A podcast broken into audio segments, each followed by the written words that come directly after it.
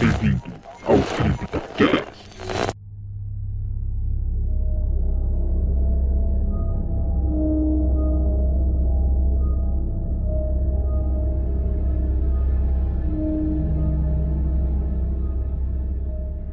Olá novamente, amigos ouvintes do Zona Sombria, e sejam bem-vindos a mais um CryptoCast. Aqui é Fernando Lobo, e quando você deita sua cabeça no travesseiro, qual fantasma você vê? Aqui é a Larissa e bora pra missa da meia-noite? Aqui é o Everton e o Mike Flanagan é um cara que sabe dar susto.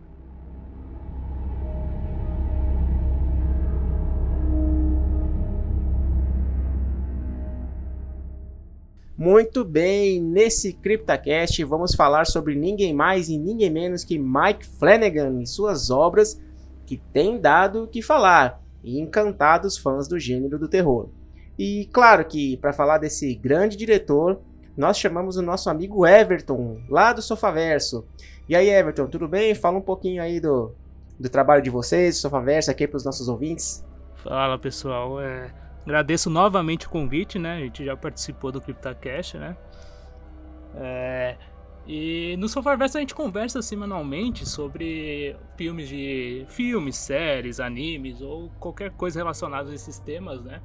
É, o pessoal aqui do CryptoCast já gravou com a gente alguns episódios sobre séries do próprio Mike Flanagan, né?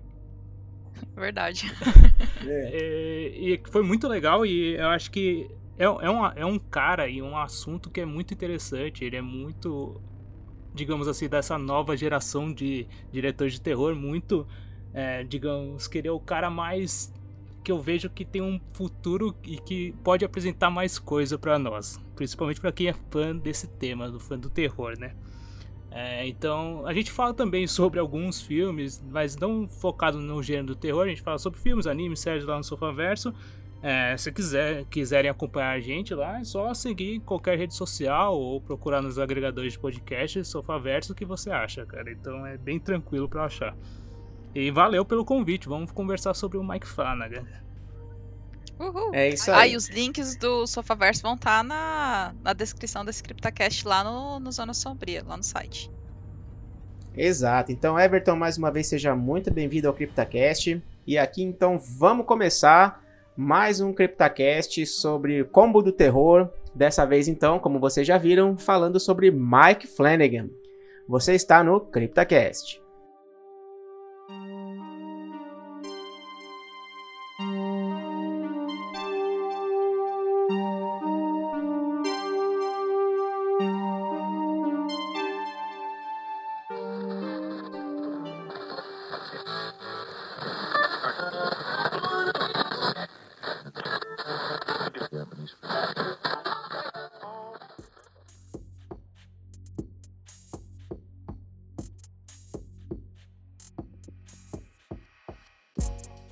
Interrompemos essa programação para a leitura de comentários.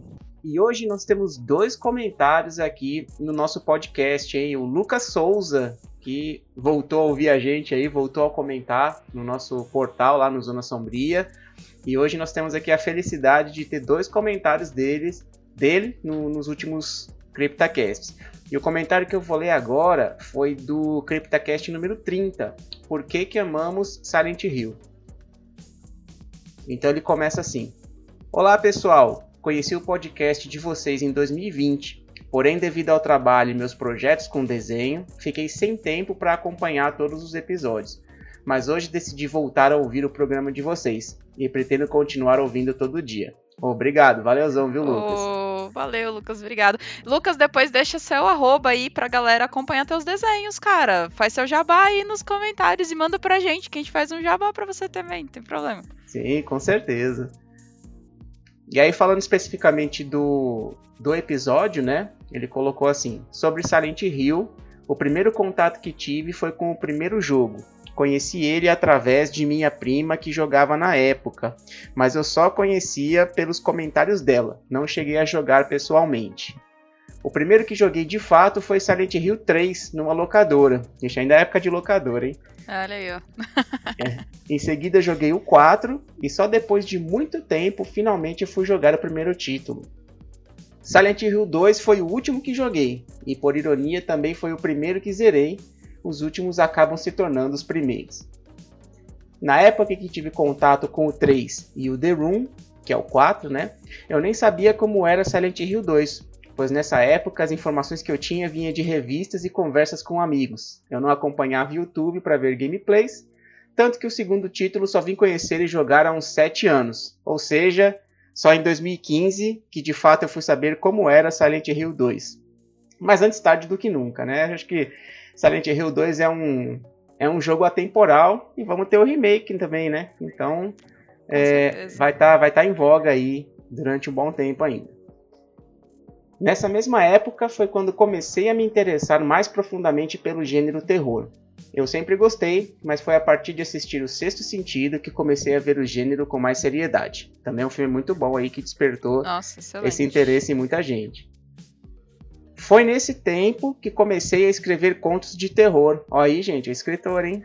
E Silent Oi, Hill Lucas. 2 foi uma das bases que tive de inspirações, que não só contribuíram para a construção de minhas histórias, mas também para ver que o terror é muito mais que sustos. Muito bem, acho que Com certeza. é uma, é uma boa base aí, eu apoio. Total, tem total nosso apoio. Como foi dito pelo Felipe, Silent Hill, ao contrário de Resident Evil, tem uma preocupação muito maior com o interior dos personagens do que a franquia da Capcom. Por isso, ele é mais empático. E a empatia é um elemento muito importante no terror. Isso daria um tema para um podcast. Olha aí, acho Olha que aí, cara, eu Uma- é gostei. uma Vou boa- anotar já. é uma boa indicação mesmo. Essa parte do, da empatia é bem interessante mesmo. Fica o convite, Lucas. Se quiser gravar com a gente, olha aí, ó. Ó, muito bom.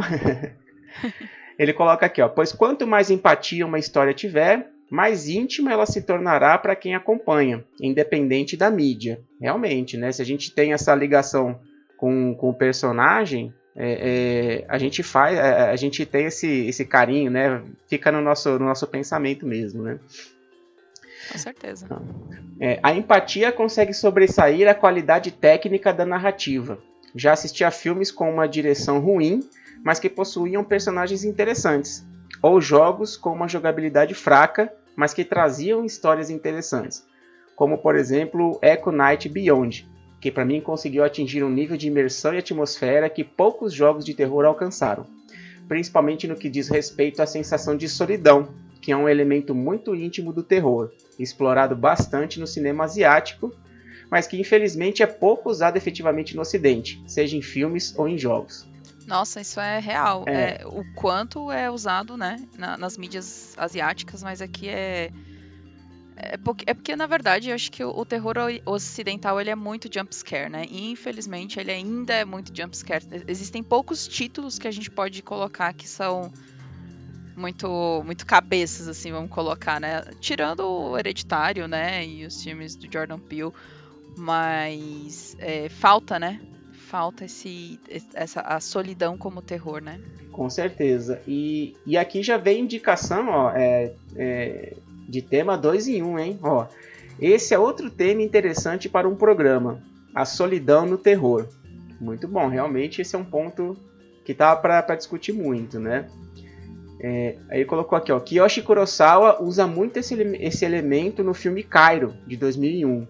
É, e esse filme também teve aquela regravação no ocidente, né, que é a Pulse, de 2006. Ah, sim. E eu acho que a gente falou desse filme em algum CryptoCast, eu não vou lembrar qual, mas teve algum CryptoCast que a gente indicou esse. Alguém indicou esse filme, acho que foi o Felipe. Se eu não É. me engano, foi de Fatal Frame. Mas aí eu vou ter que caçar nas pautas Vou lá ter e que conferir. vasculhar. E para terminar aqui, ele fala: é, e voltando à questão da empatia, Silent Hill explora bastante ela, fazendo com que os jogadores se identifiquem com os personagens. É isso que faz Silent Hill se diferenciar de outros jogos. Cara, eu acho que o Lucas está certíssimo aqui no, no comentário dele, né? Acho que essa questão da empatia, da história. é, quem, quem não se envolveu não ficou triste com a Lisa Garland, por exemplo, né? Já morreu por dentro. Exatamente, né? ou então com a própria com a própria Mary ou a Maria no Silent Hill 2, né? Então, essa força dos personagens e da gente se envolver com esses personagens realmente assim faz com que Silent Hill seja memorável e, e fala um pouquinho aqui do porquê que a gente ama Silent Hill, né? Então é isso, sou, é, é, Lucas. Muito obrigado pelo comentário, viu? É isso aí, gente. E vamos para o comentário no CryptoCast 37, Fundação SCP. O Lucas começa assim. Muito legal o podcast. Tenho gostado bastante desse tema de creepypasta. Quando as creepypastas estavam em alta, com várias histórias novas surgindo, eu não me interessei por elas. Achava as lendas muito mal escritas. Mas eu acho que esse era o segredo, Lucas, porque era internet e as pessoas ficavam, tipo, escrevia mal mesmo, mas dava aquela sensação de, tipo, era alguém desesperado contando a história. Pelo menos era a sensação que eu tinha quando eu lia a creepypasta, né? E eu lia na época do Medo B, eu não sei ainda se o site existe, o Medo B. Eu não sei mais. É... Não sei também. Era muito famosinho, né? Mas voltando aqui ao comentário do Lucas. Mas esse ano, quando parei para pesquisar melhor sobre algumas creepypastas e conhecer mais sobre a lenda de Slenderman, comecei a gostar das histórias e achar curioso em como elas afetam algumas pessoas, levando a crimes como aconteceu com as duas meninas. Sim, se eu não me engano, a gente falou sobre isso no, no CryptoCast sobre Slenderman, se eu não me engano, acho que é o 8, é isso, Fred? Acho, a, se eu não me engano, acho que é o 8. Agora, a gente, a gente falou mesmo o, o, esse caso aí que aconteceu, né? Que foi uma, uma influência, vamos dizer assim, dessa, dessa creepypasta, né? É, e teve até, assim, teve filme, sim, mas a, a história repercutiu muito na época e... Poxa, assim, foi muito triste muito triste mesmo, assim, essa, essa, situação. E não é a primeira vez, né, que se envolvem mídias fora desse mundo pro mundo dos crimes. A gente lembra da época do, do crime envolvendo RPG, não sei se você lembra. Sim, não sei se a gente sim. já comentou isso. Cripasta, ou oh, Cripasta, ó, Crip, CryptoCast 8 mesmo, do Slenderman. Mas voltando aqui, onde eu parei, meu Deus. Ah, achei uma lenda falsa criada na internet, mas que impactou a vida das garotas, fora outros casos reais que aconteceram envolvendo o personagem Slenderman. Sim, são vários casos, muito triste, inclusive. Como, é, e o Lucas coloca, eu ia falar isso agora. Como alguém consegue acreditar que uma história criada pode, pode de fato ser verdadeira e ainda afetar a sua vida? É, isso é real. Como, né? O que acho interessante das lendas, não só creepypastas, é como elas influenciam as pessoas. Toda lenda começa com alguém, mas com o passar do tempo, se perdendo essa origem de sua criação, as gerações seguintes não sabem mais dizer se é real ou falso, se é só uma lenda ou tem algo de verdade por trás. Igual aos monstros lendários como o Lago Ness, o Pé Grande e o Mothman. Inclusive, valem um, valem é, um CryptoCast sobre. Cara, qual o nome dessa área? Tem, tem um ah. nome. é. Ah, eu, não, não lembro agora não. É meio como se fosse lenda urbana mesmo, né? Mas... É, é porque eles têm um outro nome, uhum. né, para a área de estudo. Ó, existem pessoas que de fato acreditam neles e até fazem pesquisas para provar a existência deles. Assim como hoje em dia existem muitas pessoas, até historiadores, que acreditam nos mitos escritos por culturas como sumérios e egípcios. O fato é que passou tantos séculos que não tem como saber se o que escreveram é real ou falso. Quanto mais distante ficamos da origem da história, fica mais difícil de saber sua veracidade. É, isso é total verdade. É, e sem, sem contar, a gente fala isso um pouco no, no, Lendas Urbanas, né? Mas assim, sem contar realmente que a história é passada de geração em geração, né? Assim, ah, eu ouvi do meu pai, que eu ouvi do meu avô, que eu ouvi do meu bisavô. E aí cada lugar tem a sua versão da mesma lenda. É, e a gente não sabe onde é que surgiu boa parte delas, né? E até nem se, o quanto que tem de verdade o quanto que tem de lenda, né? Não, com certeza. E peraí que eu vou voltar aqui no comentário do Lucas. E não duvido se daqui a alguns séculos, creepypastas como Slenderman não se tornam ainda mais reais para as pessoas, principalmente se essa história da criação da lenda for perdida. Algumas creepypastas são boas. O problema é que muitas pessoas que divulgam elas acabam as trazendo como algo cômico. Hoje em dia tem até animações baseadas em creepypastas. Isso tira o mistério e terror da, dessas histórias. Creepypastas são legais e elas têm uma influência nas pessoas, principalmente nos mais novos, pois muitas delas trazem temas como desenhos, jogos, programas de TV. E se forem bem contadas, deixa aquele ar de mistério se a lenda é real ou não. Acho muito legal a ideia da Fundação SCP com criaturas e objetos desconhecidos que são estudados por uma organização e que são mantidos em sigilo. Isso mostra como o terror é diversificado e não está preso apenas às mídias tradicionais. O Analog Horror, Analog Horror e o ARG mostraram como o terror pode se expandir para outras áreas, outras formas de contar uma história. Existem, por exemplo, algumas histórias boas que surgiram em publicações de Twitter, e a ideia da Fundação SCP é boa por trazer uma história interativa, assim como as backrooms, que existe uma comunidade que acompanha e cria novos níveis. Sim, backrooms é um tema que a gente está devendo de podcast ainda, gente ainda vale um CryptoCast, porque, cara, é um tema interessantíssimo e é uma creepypasta, né? Então. E tá Sim. tá muito em alta, né? Assim, é, você... Entrou no gosto, né? Entrou no gosto do pessoal. Caiu no gosto do pessoal, né? Não, com certeza. Aí super concordo com o, o, o comentário do, do, Lucas com relação às creepypastas e como elas são as, verdade, as futuras lendas urbanas, né? Porque quando a gente era, pelo menos assim, eu sei da diferença de idade, mas lá nos anos 90, anos 80, né? Início dos anos 2000 tinha muito a, a, a lenda do, do boneco do fofão, a boneca da Xuxa. A minha prima tinha um, né? Acho que eu contei isso na, no CryptaCast 6 de Lendas Urbanas. Minha prima tinha um e eu morria de medo da boneca dela. Então, tinha muitas lendas que surgiam. E tinham as. as cara, tinha um programa na SBT que fazia os. As encenações das lendas Sim. urbanas. Não sei se você lembra, uhum. Fernando. Era muito, era muito calhó. Era muito. Como é que era? Muito galhofa. galhofa. Né? Era. eu acho que isso estraga também, Lucas. Igual as animações baseadas em creepypastas. E é isso aí, fechamos aqui a leitura de comentários nesse, nesse episódio. Agradeço muito a participação aí, né? Os comentários do Lucas Souza. Ficamos muito felizes aí que, que você voltou a, a escutar nossos episódios e continua com a gente aqui, hein? Com certeza. Isso, porém, é, é criptozoologia. O nome da área que estuda pé grande, Mothman, essas criaturas de lendas urbanas. Obrigada, Lucas, e até Valeu, os próximos Lu. comentários. Valeu.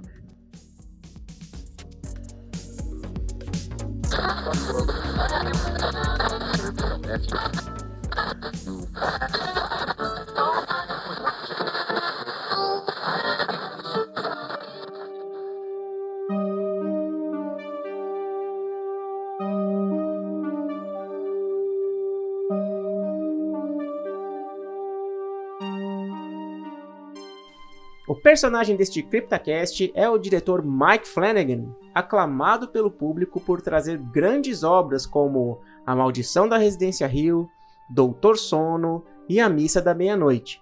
Vamos falar um pouco deste diretor de renome. Nascido em Salem, ou Salem, né, dependendo da pronúncia, em Massachusetts, em maio de 1978, ele diz que provavelmente foi muito influenciado pela história das bruxas de Salem e histórias de terror e fantasmas. Além disso, Mike Flanagan começou a ler Stephen King e Christopher Pike para se sentir mais corajoso. De acordo com uma entrevista, ele era extremamente medroso quando criança. Outra coisa que aparece muito, né, que é muito frequente, são os monólogos em suas obras, né? O quarto episódio de Midnight Mass traz dois monólogos surpreendentes e profundos entre os personagens Erin Green, interpretada pela Kate Siegel, e pelo Riley Flynn, interpretado pelo Zach Gilford, falando sobre o post-mortem. Para Flanagan, o debate filosófico e existencialista é irresistível. Vocês concordam com isso ou não? Cara, com certeza, sim. Eu não. Inclusive, eu achava o quarto episódio um saco, assim, pra ser, ser muito sincera. A primeira vez que eu assisti, eu achei ele. Meu Deus, que episódio chato! E aí eu fui reassistir, né, pra montar a pauta. É, o quarto episódio especificamente, porque eu lembrava que tinha um monólogo, porque eu dei uma lida, tipo, eu vi uma entrevista com ele e tal. Ela falou, ah, te dá uma. Vou revisitar, que eu lembro que é o quarto episódio. Na verdade, eu acho que toda a série é assim, né? O, os três primeiros episódios vêm assim, tipo, oh meu Deus, muito empolgante. Aí o quarto episódio dá uma murchadinha. A mansão Bly eu senti a mesma coisa. E aí, a partir do sexto, ele dá uma melhoradinha, sabe? E aí você tem que passar pelo quarto e o quinto, que é uma aprovação, pra ver se você vai realmente engajar na série. E aí você vai. Mas, cara, eu fui reassistir e aí eu me peguei vendo o monólogo igual, de boca aberta, assim, tipo, sabe? Que você fica, caraca, meu Deus. Sim. é. E, e foi que eu vi o quão profundo era esse, esse diálogo entre os dois, sabe? Porque é, é uma conversa, mas ele tem primeiro o diálogo do Flynn, né? Do Riley, e depois o, o, o monólogo, o monólogo do, do Riley e depois o monólogo da, da Erin. E, e, e, cara, eu acho que eu comentei isso no CryptoCast, oh, no CryptoCast, no, pod, no episódio do Sofaverso, como a fotografia da série é incrível, porque nessa hora a câmera vai se aproximando bem devagarzinho do personagem e ele vai falando e, e chega ele, a voz embarga e o olho chega, enche de lágrima e a câmera vai se aproximando muito devagar do personagem e você vai se sentindo tipo é, preso naquela narrativa. Cara, não, não tem como não ser uma parada irresistível, sabe? Tipo, eu concordo 100% com, com o Flanagan. Mas, cara, assim, isso é roteiro. O roteirista tem que ser bom. É, os diálogos das séries do Mike Flanagan, ele geralmente tá junto, ele é o principal. É, é o cara que escreve também, o cara que produz, ele não é só o diretor, né? Então ele tá muito alinhado com todo o projeto. E, e todas as séries, os diálogos são muito importantes, mas principalmente no Midnight Mass, pra mim é onde ele se destaca mais nessa parte. Porque realmente, esse, principalmente esse diálogo que, que é comentado, que vocês comentaram do quarto episódio, para mim ele é fantástico e ele define muito a série, né? Nossa, com certeza. E tem também, nesse mesmo episódio, mais pro final, é, tem o, o diálogo entre o padre. Esqueci o nome do padre. Entre o padre e o Riley. E, cara, também tem um monólogo do padre nesse episódio.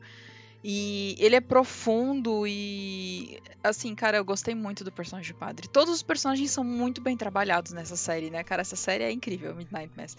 Só, É, só um ele- ponto- é, não, desculpa, é só pra falar, é o Father Paul. Ah, obrigada. Father Paul. E, tipo, cara, todos os personagens, eles têm uma profundidade incrível. É, não é, nenhum, nenhum personagem é pouco trabalhado. Todos eles, em algum nível, eles são bem trabalhados, assim, como se cada episódio é, focasse um pouquinho em cada um e você fosse a cada episódio descobrindo mais e mais. E e o personagem do, do Father Paul também é muito bom, muito bom. Esse, o diálogo que ele tem com o Riley também é muito bacana. E é um diálogo meio que opressor, né? Porque o Riley tá num, naquele meio que alcoólicos anônimos, né? E a câmera do que olha o Riley, né? A câmera como se fosse a câmera do padre, ele olha o Riley de baixo para cima. Como se, por mais que o padre não esteja julgando o Riley, ele é como se nós espectadores estivéssemos julgando ele, sabe, cara? É, é muito, muito bom. Essa...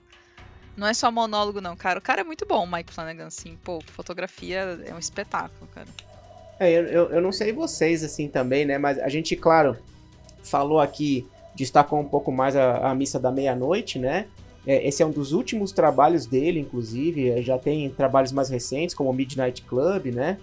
Mas é, eu não sei vocês também, mas eu acho que, como, como a Larissa falou, puxando esse gancho aí, a questão dos personagens né, e do trabalho dos personagens, eu acho que em boa parte do, das obras do Mike Flanagan aqui, a gente é, consegue encontrar aquele personagem que a gente ama odiar, né? Nossa, sim. É, também é um, é um ponto em comum, né? Eu só queria fazer um adendo que quando o Fernando foi falar Midnight Club, eu jurava que você ia falar Midnight Mass e eu, ué, mas. é. cara, eu gosto muito do Rush. A Morte Ouve, cara, ele é bem já, tipo, é um trabalho já, já tem um tempinho. Mas foi meu primeiro contato com os filmes do Mike Flanagan, né? Foi meu primeiro contato com o Flanagan. E. Eu lembro que eu assisti e eu fiquei assim, caraca, que filmaço. E me encantou muito na época e continua me encantando, pô. É um filme muito, muito bom. É, apesar de eu ser a favor de, tipo, se tem um personagem com deficiência, que eles contratem um ator com a deficiência, né? Mas já é é- esse é um outro um outro, como é que fala? Um outro diálogo, no caso. Mas é, todos os personagens, é, eles têm atuações muito boas, é, tirando o, psicopata lá, que eu acho meio fraquinho. Mas, mas foi quando a Kate Siegel, Siegel, é isso? Siegel. Siegel. Ela brilhou, né, ali, né, cara? Foi dali em diante que ela começou, né, assim. Não que ela começou ali, gente, mas assim, ela veio destaque ali e, pô, ela começou a fazer filme à torta e direita, não só com o Mike Flanagan, né, mas com outros diretores também. Inclusive, tem um filme da Netflix, vocês assistiram Hypnotic? Hypnotic? Não. Eu vi o Não. trailer desse filme. assim. Eu vi, eu vi porque eu vi naquele, sabe, quando você vai atrás das informações do ator, aí tem a filmografia, né? E é da Netflix, cara, do ano passado com a Kate Siegel e parece bom. Fica aí uma indicação agora pros ouvintes. Eu não assisti, ouvintes. Eu estou falando aqui, mas não sei se é bom. Eu, eu fiquei com vontade de assistir, eu gostei do trailer. É interessante, achei interessante e, pô, parece, parece bem maneiro. E é com a Kate Siegel, então fica aí a indicação. O que traz aquela, aquela questão de. que muitos diretores têm também, né? Que é trazer um mesmo elenco ou atores muito. que são figurinhas marcadas dos filmes, né? Nos filmes e séries. No caso do Mike Flanagan, filmes e séries. Tanto o Henry Thomas é um cara que aparece direto e eu nem lembrava que ele aparecia em algumas produções. É, lembrava dele na Maldição da Residência Rio, no, depois no- nas outras séries, mas eu não lembrava, por- não sabia que ele tinha feito, por exemplo, o Ouija, eu não sabia que ele tinha. Eu não me lembrava dele no Jogo Perigoso. É, a Annabeth Guichik também, que é fazer a Mônica Reis no Arquivo X, e ela também tá em um monte de produção. Eu acho muito interessante quando tem. quando um diretor monta essa patota dele, sabe? A Annabeth é do Arquivo X? Isso, ela fez a Mônica Reis. Meu Deus! Meu Deus! Ah, o quê? Gente, não creio. Meu Deus! Porque eu- quando eu olho pra ela, eu- me vem na cabeça a a Mônica Reis do Arquivo X, cara. Porque é muito marcante pra mim o Arquivo X, então eu sempre ligo ela a esse personagem, cara. E eu acho muito legal quando o diretor consegue juntar um grupo assim e, e como eles conseguem transmitir coisas diferentes em cada produção, sabe? Eu, eu, eu ia comentar isso, inclusive, Everton, porque é, algumas, algumas vezes a gente pode pensar que é, o diretor talvez só consiga trabalhar com aquele pessoal, os personagens sempre são muito parecidos, né? Mas a gente consegue ver, assim, atuações diferentes, né? Personagens totalmente diferentes entre uma obra e outra, mostrando realmente, assim, a qualidade do, do trabalho e do, e do- e do próprio elenco, né? É, eu vejo muito, assim, a, a própria questão da, da Kate Siegel, né? É, ela é esposa do Mike Flanagan. é, e, claro, é, participa de boa parte das obras dele, né? Mas a gente vê, bom, pelo menos eu tenho essa, essa visão de que, assim, é, a Kate Siegel, ela tem o carisma, ela tem é, toda, toda a capacidade de estar naquele papel que é colocado para ela, né? É, diferente de você pegar, por exemplo, sei lá, o, o, o, Len Wiseman, né, se não me engano, que é o, o diretor lá do Anjos da Noite, que coloca a esposa dele lá só pra mostrar como a esposa dele é bonita, né? Ou então o, o, o, o Paul Anderson também, É. que coloca a Mila Jovovich lá no Resident Evil, entendeu? Só porque é a esposa dele. Aqui, é, é, pelo menos a, a impressão que eu tenho, né, assim, é, dentro das obras do Mike Flanagan, que a Kate Siegel, meio que assim, é... Acontece ela ser esposa do, do Mike Flanagan, né? Não, assim, ela, ela tem a capacidade, tem a atuação, né? E, e a qualidade da atuação dela pra estar nesses papéis que ela, que ela atua. E papéis distintos, né? Nossa, sim, eu ia comentar que você acaba pegando raiva dela no. É, Gerald's. É, como é que é? Jogo Perigoso. Jogo perigoso. E, e. Mas você ama a personagem dela no Midnight Mass. Assim, você cria uma compaixão pela personagem dela. E. E, cara, todos, todos eles, né? Tipo, o Henry Thomas mesmo. Pô, você odeia o personagem dele no Mansão Bly. Ele é muito. Muito canalha, cara, na, na série. Sim. E o. E, pô, e, e você tem um. E você fica meio. Como é que fala? No Midnight Mass ele vai te ganhando, né? No decorrer da série. Você acha que ele é um pai que tá que é, é ausente e tal, mas não, ele é um pai magoado, né? E aos poucos ele vai se abrindo para aquela situação. E, e, poxa, ele é um, puta ator, desculpa o palavrão, mas assim, é um super ator mesmo, né? E, e, eu só lembrava que ele era do ET porque o Fernando falou para mim, né? Que é, ele era o Elliot do ET extraterrestre. Sim, exatamente. Criancinha, uhum. e o Fernando Larissa, ele é o, o Elliot do ET. E eu, o quê? Não, cara. Não, eu tava vendo agora as fotos do Arquivo X, até o cara que fez o T-1000, né, no Terminator, participou. Nossa, gente, Sim, eu não lembro, Robert lembro de nada. Só, eu só lembro da da Scully e do, do Mulder. E do Mulder. E do Mulder. É. eu tinha medo quando criança da abertura do Arquivo X. Aí meus mas... pais mutavam a TV pra na abertura e depois voltava. O, morri. A, te, a, a, televisão brasileira fez com que a abertura do Arquivo X fosse assustadora, porque qualquer coisa sobrenatural era a abertura do Arquivo X. Exatamente. Aí ah, a gente tinha também linha direta naquela época, né? Então, tipo, tinham dois programas aterrorizantes, né? Então. Não, e o linha direta acabava assim: essa pessoa está foragida. Se você é. ver essa pessoa, ligue imediatamente para as autoridades, né? É, essa ligação será anônima. E você, meu Deus do céu, eles contam essa história horrível e a pessoa tá solta. Tipo, nossa, gatilho total. Desculpa o adendo aí, gente. uh, mas. É, cara, acho que todos os personagens, porque a Samantha Sloyan, acho que é assim que pronuncia, né, o nome dela. Cara, você cria um ranço da personagem dela, um ódio no Midnight Mass, enquanto no Cara, ela participou de outra série dele. Ela tá no Midnight Club também. Que eu vi. Tá, no Midnight Club, é, Midnight Club eu não assisti, mas tem outra série que ela tá que, tipo, você gosta dela. Você tem um carinho é. pela personagem. A maldição sabe? da Residência Rio, né? É, também. Foi na Residência Rio? Foi. E, tipo, cara, acho que é isso que vocês falaram. Todos os personagens, assim, todos esses atores, por mais que eles. Você vê ali carinhas carimbadas, né? é, eles têm papéis muito distintos, né, entre as, entre as obras, né? Vou falar obras porque são filmes e séries.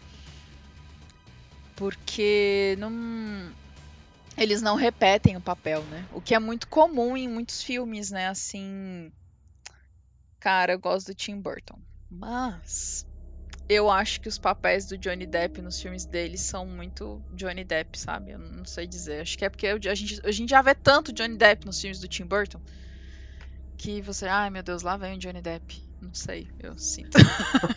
Mas não é só o Johnny Depp, né? É também a Helena Bonham Carter. Sim. Então é. Apesar dela sempre fazer papéis muito diferentes. Mas não sei, eu acho que é porque o Johnny Depp sempre coloca alguma, alguma característica nos personagens que você fica tipo, cara, eu já vi esse trejeito em outro personagem, sabe? Acho que ele. É, não tem sei, muito isso mesmo, né? É, é, é, a, gente, a gente consegue ver que é o Johnny Depp de longe, né? Sim. Eu acho que foi depois que ele fez Jack Sparrow. Aí ele coloca o Jack é, Sparrow vira... em todos os outros personagens Exatamente. dele, sabe? É o Jack Sparrow só com uma roupagem diferente, né? Sim, é o chapeleiro maluco da Alice é o Jack Sparrow com cara de chapeleiro. e com a língua. E com a língua. Ele fala com a língua entre os dentes, né? Ele faz um. E só. É, e é bom, e é bom assim a gente a gente mencionar aqui, né? A gente já já falando sobre isso a questão do elenco. Como a gente falou, não é só um ou dois atores, né, que ficam nessa nessa patota do Mike Flanagan, né? Como a gente falou, a gente tem tem a Kate Siegel, tem o Henry Thomas, tem o Raul Coley, a Samantha Sloyan, tem a, a Carla Gudino, o Michael Truco. É, todos eles aí são personagens assim recorrentes nas obras do, do Mike Flanagan, né? Pode não estar tá em todos, mas a gente vê assim que é, eles sempre voltam para alguma outra obra, né? Então realmente assim, é, eu acho que essa também é mais uma é, é, marca, né? Uma, uma característica, assim, uma marca registrada do do, do Mike Flanagan em suas obras, né? Inclusive, só um adendo, o Michael Truco, é Truco mesmo que pronuncia? Deve ser, né? É. Truco. Ele fez o Rush E o cara tava, tipo, gigante de forte. Ele tava enorme nesse filme. E aí, quando você vê Midnight Mass, chega, você não reconhece o ator. Porque eles envelheceram ele também, né? Tipo, tem todo um trabalho de maquiagem. E ele provavelmente perdeu peso e tal. Mas, cara, é... eu, eu ficava olhando ele no Midnight Mass e eu, cara, eu conheço esse cara de algum lugar. Aí depois que veio, assim, o estalo de, tipo, meu Deus, é o cara do Rush, né? Tipo, o Marchove, tipo, é... é que depois vocês veem, gente, Rush a ouve, assistam, e depois vocês assistam Midnight Mass. Aí vocês vão ver a diferença do cara, assim, tipo, ele tá bem diferente, né, de um, de um filme pro outro. É o mesmo ator, claro, mas eles fizeram um trabalho de maquiagem no Midnight Mass que é muito bom, assim, na questão de envelhecer os personagens, sabe? Tipo, tirando a mãe da, da Annabeth Gish. Mas a. É, muitos deles, assim, aqueles que não envelheceram tanto, que eles só queriam dar um pouquinho de idade pro personagem, ficou muito bom. Muito bom mesmo, assim, um trabalho de, de, de envelhecimento desses personagens. Sim, com certeza. É, acho que uma coisa importante também que a gente pode notar nas obras do, do Mike Flanagan, né, que a gente está falando de terror. E é muito a questão dessa temática do terror mesmo nas obras dele, né? É, só que não é aquele, é, aquele terror realmente só de susto ou algo sem, sem alguma motivação muito mais forte por trás, né? A gente consegue diferenciar é, essas obras do, do Mike Flanagan com alguma coisa assim muito muito forte, muito filosófica mesmo é, onde ele encaixa o terror, na verdade, né? Então, mas se você for parar para avaliar, acho que é, os nossos ouvintes aí podem escutar lá o Sofaverso, né, da Maldição da Residência Rio, da Maldição da, da Residência Bly, do, do Bista da Meia-Noite, né? Todas essas obras aí, é, a gente vem discutindo em cima disso é, a questão filosófica que tem dentro dessas obras, né? Então não é um terror por ser um terror, né? É, é, o terror é colocado dentro de toda essa questão existencial que o Mike Flanagan está querendo colocar naquela produção, né? Sim, são são até dramas, né? Do que só o terror em si, né? Só aquela parte lúdica, né? Eu acho que ele trabalha muito bem essa parte do, dos personagens mesmo e dos dramas dos próprios personagens, né? Isso é um ponto essencial nas obras dele. É, eu, eu, falei, ele, ele é um cara que sabe dar susto. Ele sabe muito bem fazer as partes do terror, mas aquilo não é a única coisa que funciona nas obras dele. É um ponto a mais que tem nas obras dele, sabe? Com certeza. E eu eu não lembro, mas eu acho que eu já comentei isso em algum CryptoCast em como nas histórias de terror, não só filme, série, jogo, livro, quadrinho, assim, o, o, drama e o terror, eles caminham lado a lado. Sabe? Tipo, é como se fosse um. Ali, um, um malabarista, assim. Tipo, eu vou colocar aqui um pouquinho de drama. Opa, um pouquinho de terror, sabe? Tipo. É, porque toda história de terror ela tem uma carga dramática por trás para poder levar pro terror, sabe? Tipo, é, ela tem um, é um, um background muito dramático, né? Então, e o Mike Flanagan trabalha isso muito bem nos filmes dele, né? Essa carga dramática dos personagens, do filme em si. E, e ele traz muito contexto social também. A gente vê muito isso no Midnight Mass, que, que é uma ilha, é uma sociedade costeira, né? É uma sociedade que, que te, tira seu sustento do mar e, e, e todo mundo se conhece, porque é uma cidade pequena. Então ele traz vários pontinhos assim que em algum momento você já cruzou com aquela. com uma cultura próxima daquela, sabe? Tipo, ah, quando você vai numa cidadezinha do interior, ou ah, você vai visitar familiar. Então é. Acaba que você se conecta com os personagens também em algum nível, né? Se conecta com a história de alguma forma. É, e, e o que eu posso dizer aqui também, né? Como a gente vai ver, o Mike Flanagan faz muitas adaptações do Stephen King. E a gente pode ver essa semelhança né, no trabalho e na profundidade dos personagens. Então, acho que é por isso também que o Mike Flanagan consegue trabalhar bem com as adaptações do Stephen King, né? Porque da mesma forma que é, o Stephen King constrói é, os personagens nos livros, o Mike Flanagan também consegue fazer essa construção na, nos filmes e nas séries. Então, é, essa é a minha visão. Eu acho que é, casa bastante assim é, a forma de atuação dos dois. Então, por isso que é, o Mike Flanagan também tem interesse e tem sucesso né, em fazer várias adaptações do Stephen King.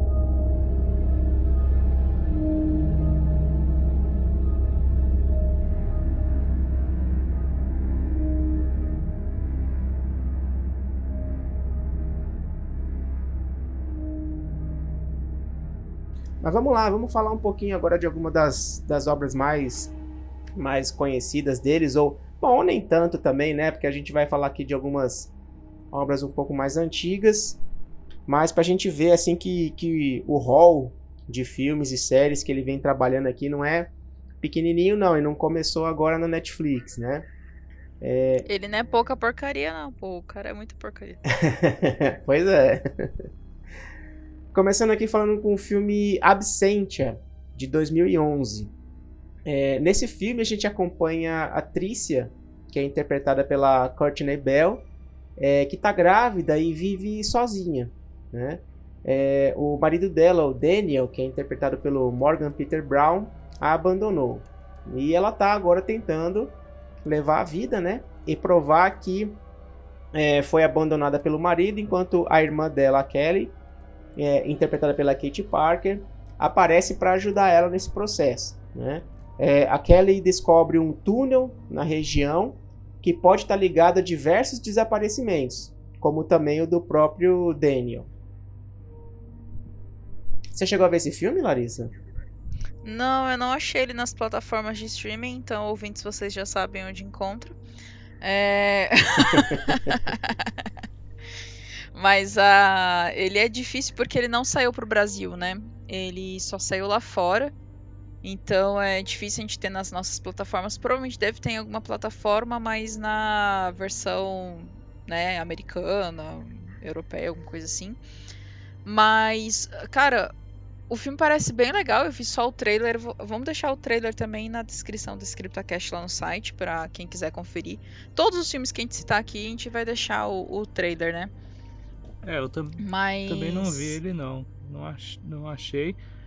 É porque também é um filme muito pequeno, né? Eu, eu tava vendo o Mike Flanagan dando uma entrevista e ele fala que foi tipo foi no momento na vida dele que ele falou, ó, oh, eu tenho que fazer um filme porque ele era, ele tava editando reality show. O trampo dele era editar reality show. Coitado. Aí ele falou, ah, eu tenho que fazer um filme. E ele foi pro crowdfunding, que ele juntou a grana. Foi, esse filme é pelo Kickstarter e, tipo, de baixíssimo orçamento, cara. O filme acho que teve 70 mil dólares de orçamento, então é. Ele falou que filmou muita coisa no apartamento dele, sabe? Então. Mas você vê o trailer, não parece um filme tão pequeno, assim, tão. de pouco nível, sabe? Parece bem feito também, tudo. Tem a... É, o cara já tinha. já tinha expertise, é. né? Tipo... Tem até o Doug Jones no filme. Eu até fiquei meio surpreso assim quando Sim. eu vi no trailer, sabe? Pois é, eu, quando eu vi o trailer, eu falei, caraca, o Doug Jones aí. Mas a, a Courtney Bell, ela é ex-esposa do. do Flanagan, né? E ela tava grávida mesmo do, do primeiro filho dele, né? Então, assim, fica aí como curiosidade que e, e, querendo ou não, o filme foi muito tipo start de carreira para alguns atores. Então é é, cara, filme de baixo orçamento do Kickstarter é isso, né? Mas me deixou curioso. Pô, como o próprio é, me deixou curioso também. E como o Everton falou, gente, não parece filme de baixo orçamento. Assim, parece, mas não parece um filme de tão baixo orçamento, sabe? Ele é bem produzido, ele é bem feito, né? Bem trabalhadinho. Então, Vale aí para quem quiser conferir, quem, quem conseguir aí, né? Tá. Não, não vou ficar falando muito não, pra não incentivar. Bom, o próximo filme da lista aqui é o Óculos, de 2013. E esse está disponível na Apple TV. É, e inclusive o filme foi baseado num curta de 2006 do próprio Flanagan, né, chamado Oculus Chapter 3, The Man, the Man with, the, with the Plan. Né? É, e nele a gente acompanha dois irmãos, interpretados por Karen Gillian e Brenton Thwaites, que querem provar que todos os infortúnios e a morte de seus pais foram causados por um espelho amaldiçoado. Espelho também está sempre tá sempre em voga aí nas histórias de terror, né? Sim, com certeza. É, espelho tem todo um misticismo, né, por trás, né? Então, faz sentido a galera usar em, em filme de terror. Esse filme eu queria ter assistido, mas ele não, ele só tá disponível no Apple, Apple TV, eu não tenho Apple TV. Mas se algum ouvinte quiser me emprestar a continha, o login só pra ver esse filme, eu vou ficar muito feliz. Não cheguei a ver. Oferecida. Eu também não cheguei a ver. Aí a não. gente Aí a gente faz um cine terror só pra, tipo, aí o, o ouvinte empresta a continha, a gente assiste e pronto, obrigado. Mas é, ele parece interessante, cara, assim, é, ele já tem um pouquinho mais de orçamento. O curta tá disponível no YouTube, aí eu vou deixar o link também do, do curta, tem 36 minutos mais ou menos. Eu comecei a assistir, mas é... Cara, é um curta que você tem que ter um pouquinho de paciência para assistir, não vou mentir não. Não tem legenda, ele tá todo em inglês sem legenda. E como ele não tem efeitos e tal, é um monólogo do, do, do, protagonista, né? Então, assim, tem que ter um pouquinho de paciência, porque não é um filme. É, cara, não é um filme que a gente tá acostumado, na verdade, né? Não é um filme de cinema. Parece é um, um filme é... experimental, né? Sim, isso. Obrigada, é É um filme basicamente experimental mesmo o final é meio psicodélico. Eu dei uma olhada assim é. por cima do curta. Não cheguei a ver o filme. É... Vi o trailer, eu achei bem interessante também. É, os filmes que eu não assisti, que eu, mas eu acabei vendo os trailers, né? E eu achei muito interessante, todos eles, sabe? Me chamou a atenção. Pois é. é e, e eu acho que é uma história que, principalmente essa questão de ter um espelho, que é um, um equipamento, um, uma coisa do cotidiano que além de ser assustadora normalmente, nos filmes de terror era utilizado de uma maneira muito bem feita, de uma maneira muito assustadora, sabe? É um, é um objeto que é muito fácil de você fazer um susto com ele, né? Então eu acho que esse filme deve ter muita coisa relacionada a isso, deve ter muito. Principalmente pelo jeito do Flanagan gravar, né? Fazer os trabalhos dele, né? Com certeza. Cara, tem uma cena de um jogo do Beyond Souls que foi quando eu descobri que Beyond Souls tinha susto, né? Eu não sabia. E eu tava jogando uma boa, e tem uma ceninha que você tá jogando ela, a personagem criança, né? E ela olha no espelho, cara, aparece a entidade no espelho. E você toma um susto, assim, que você não tá é. esperando nada, porque você não toma susto nenhum até então no jogo. O jogo, tipo, flui numa boa. Cara, mas dá um sustão que eu, pô, cara, não tava esperando. Sacanagem, jogo. Achei sacanagem. Mas é, espelhos são uma boa ferramenta pra, pra terror, né? Você chegou a ver, aqui... Fernando? Não, não cheguei a ver não, infelizmente. Aqui, aqui eu vou demorar um pouquinho para chegar até é, eu também. onde eu comecei a ver. Mas aqui a gente começa agora com o catálogo Netflix, né? Com o filme Before I Wake de 2016. E nesse filme a gente acompanha o casal Jesse e Mark, interpretados por Kate Bosworth e o Thomas Jane, respectivamente, né, claro. Onde é, o casal perdeu seu filho e eles resolveram adotar um novo, chamado Cody. Porém, o que eles não imaginavam é que os sonhos de Cody se tornariam realidade quando ele dorme. Esse eu também não assisti, não. Agora, é, a, premissa, a premissa é boa também, mas falta o, faltou o, aquelas horinhas assim onde eu tava dormindo para poder assistir esse filme aqui, né? Eu tô, eu tô com o selo. Não, não posso opinar aqui da, da Glória Pires. É, esse eu também não posso, não, é, cara. Eu vi. vi o trailer, ele parece legal. Não, não, não me pegou, sabe? Achei ele interessante e tal. Mas eu achei o, o óculos mais interessante do, do que ele, sabe? Assim, sinceramente, eu prefiro ver esse do que o Before I Wake. Isso não quer dizer que eu não vá assistir, porque tá disponível na Netflix. Então, né? É. Pelo trailer. Vou me organizar pra assistir. Ele parece um conto de fadas, né? Mais sombrio, assim, é. né? É. Mas eu, a entrevista que eu vi do Mike Flanagan é porque esse filme ele teve muito problema, né? Nos bastidores, né? Porque ele foi feito em, acho que 2016, 2016 e ele só foi lançado em 2018 porque a, a distribuidora que comprou pra lançar nos Estados Unidos, ela faliu. Então, só depois que a Netflix pegou para poder distribuir é que o filme chegou meio à tona, assim. Então é um filme que teve muito problema também nesses bastidores, né? Então é, é por isso que ele é, é bem desconhecido. Eu nunca, eu não me lembrava de ter ouvido falar desse filme, por exemplo. E, e, é foda, né? Porque, tipo, acaba que a pessoa fica. O filme fica um pouco defasado, É. né? Perante o mercado, né? E o filme ele não é mal. Tipo, você vê pelo trailer, ele parece que teve um investimento, teve uma grana nele, sabe? Os efeitos são muito bons, assim. É, e você. E é um filme que passou bem batido. E tem atores famosos também. O Jacob Tremblay, que é o menininho, né? Ele, ele ainda acho que ainda não tinha sido lançado ainda o, o quarto de Jack, mas ele já já é um moleque que tava fazendo muito, muito, muitos trabalhos, sabe? É, então, é, ele realmente, pra mim, ele passou totalmente despercebido. Mas eu fiquei interessado em ver também, sabe? O, o trailer também me chamou a atenção. Mas é, aproveitar que tá na Netflix, né? Sim. Então já, já assiste. E o próximo da lista aqui, que a gente até já falou um pouquinho dele, é o Rush, A Morte Ouve. Esse é, também está disponível na Netflix, né? E aqui a gente acompanha a história de Maddie, que é uma autora surda, é já interpretada aqui pela Kate Siegel, né? É, e que ela gosta de viver em um local afastado e sozinha. Só que um homem mascarado surge e Maddie precisa lutar para sobreviver e também não deixar que o homem descubra a sua deficiência. É, o, É, esse inclusive tem resenha lá no site. é, o Rush foi o, onde eu conheci também o Mike Flanagan, sabe? É, Foi o primeiro que eu vi dele na Netflix, assim. E também eu achei um filme excelente, sabe? Quando eu assisti a primeira vez, eu falei, nossa, velho, que filme interessante, que. é, ele leva. Pra mim, ele tem um pouco aquela pegada daquele filme Os Estranhos, mas pra mim esse filme é muito melhor, sabe? Ele, pra mim ele funciona melhor do que Os Estranhos. é.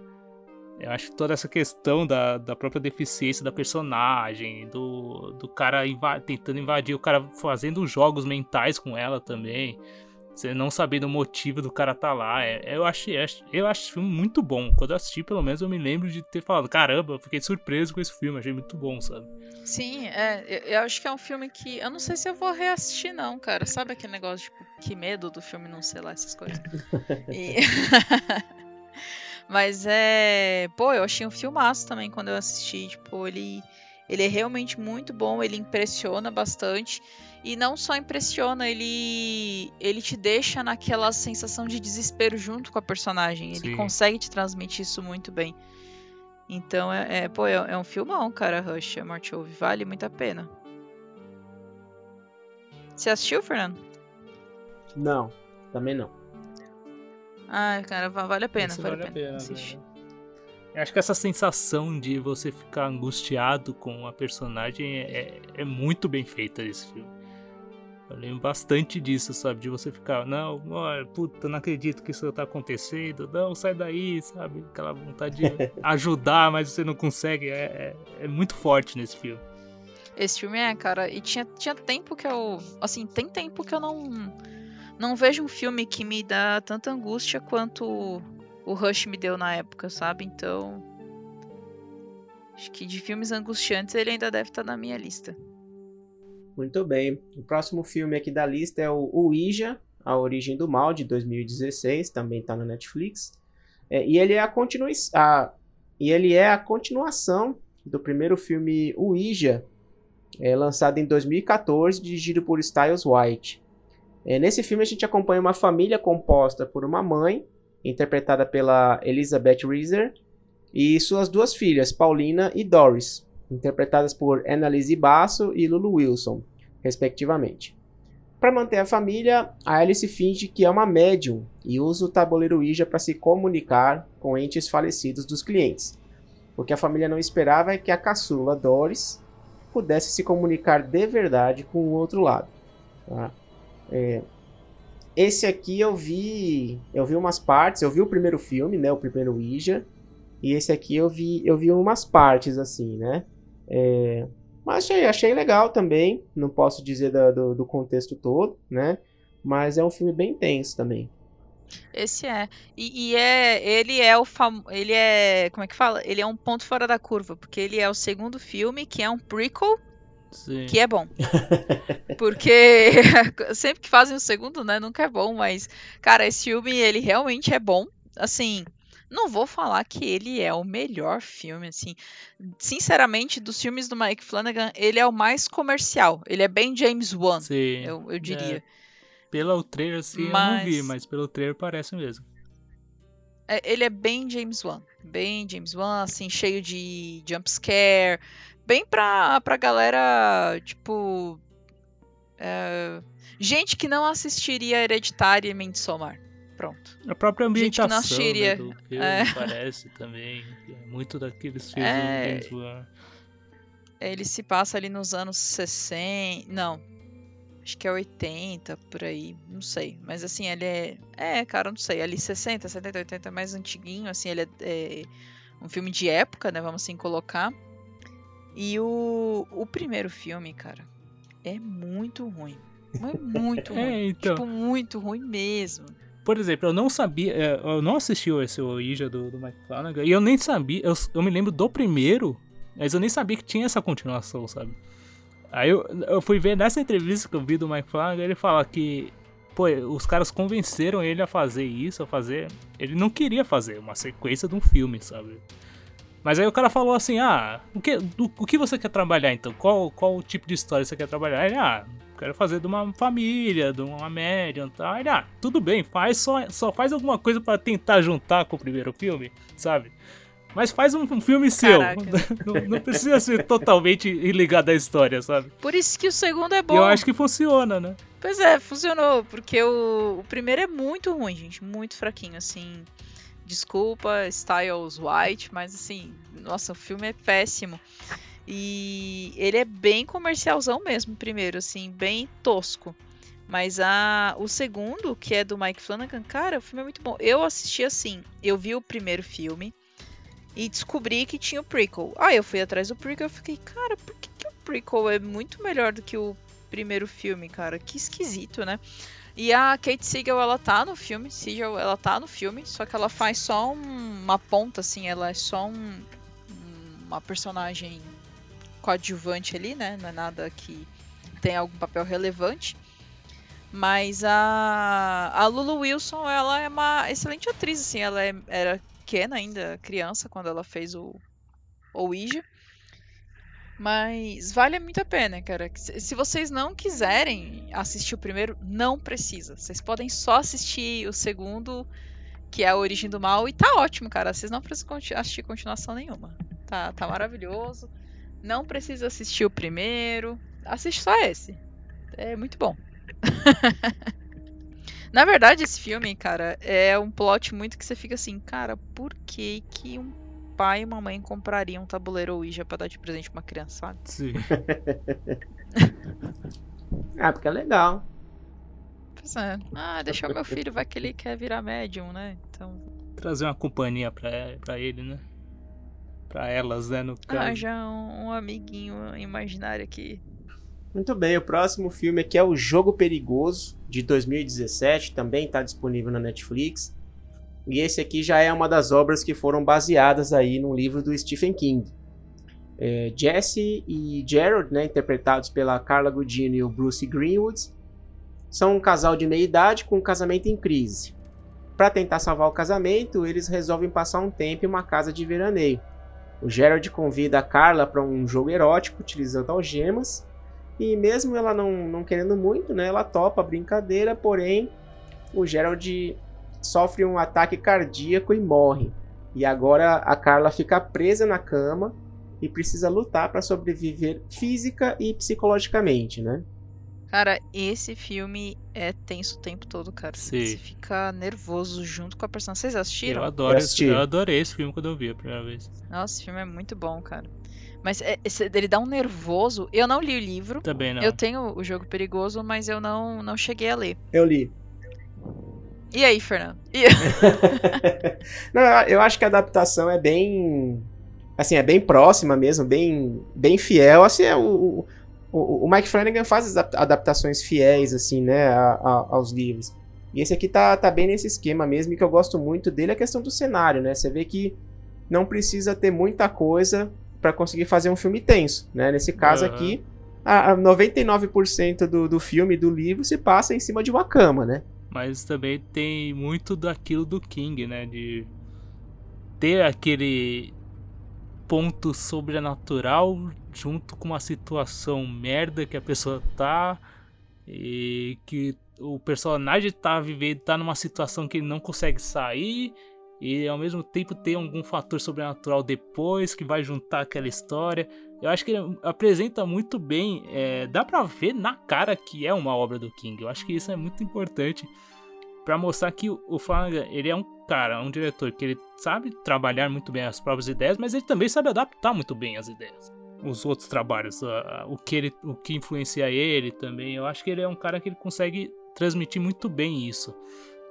É, eu lembro muito desse filme, que eu, eu, gostei muito porque ele saiu junto com, com outro filme na Netflix, outra adaptação do King também, que era o 1922. E eu lembro que os dois saíram bem próximos assim na Netflix e os dois são muito legais. Um, um não é do Flanagan, mas também é muito legal o 1922. Mas o jogo perigoso para mim ele chamou muita atenção, porque realmente ele é muito bem feito, ele, é, essa situação desesperadora dela presa, e, com, e a história vai evoluindo e, e, vai chegando a esse ponto também meio sobrenatural, meio é, lúdico que tem, aquela parte do eclipse, dessa coisa, sabe? Eu acho que é um negócio que funciona na história e que o Mike Flanagan consegue trazer bem é, pra tela essa sensação que você tem muito lendo os livros do King, sabe? De você tá dentro da mente do personagem. Nossa, com certeza. E essa é uma obra que você tem raiva do é, Henry Thomas. Mas é, e dizem que era um livro assim que não que era tipo impossível de ser adaptado, né? Uma história que e o Mike foi lá e, e adaptou, cara. Tipo, ele conseguiu, sabe? Tipo, acho que para ele não tem livro, uma história que não seja adaptado. Eu acho que ele podia, inclusive, adaptar os jogos de Silent Hill pra, pra filme. acho que ele consegue, Fernando. Ah, talvez, viu? Vamos lá. E o próximo. A próxima obra aqui também na Netflix. Essa aqui foi uma das que fizeram estourar mesmo, né? Deixar o Mike Flanagan aí no, no, nos holofotes. É a série A Maldição da Residência Rio, de 2018.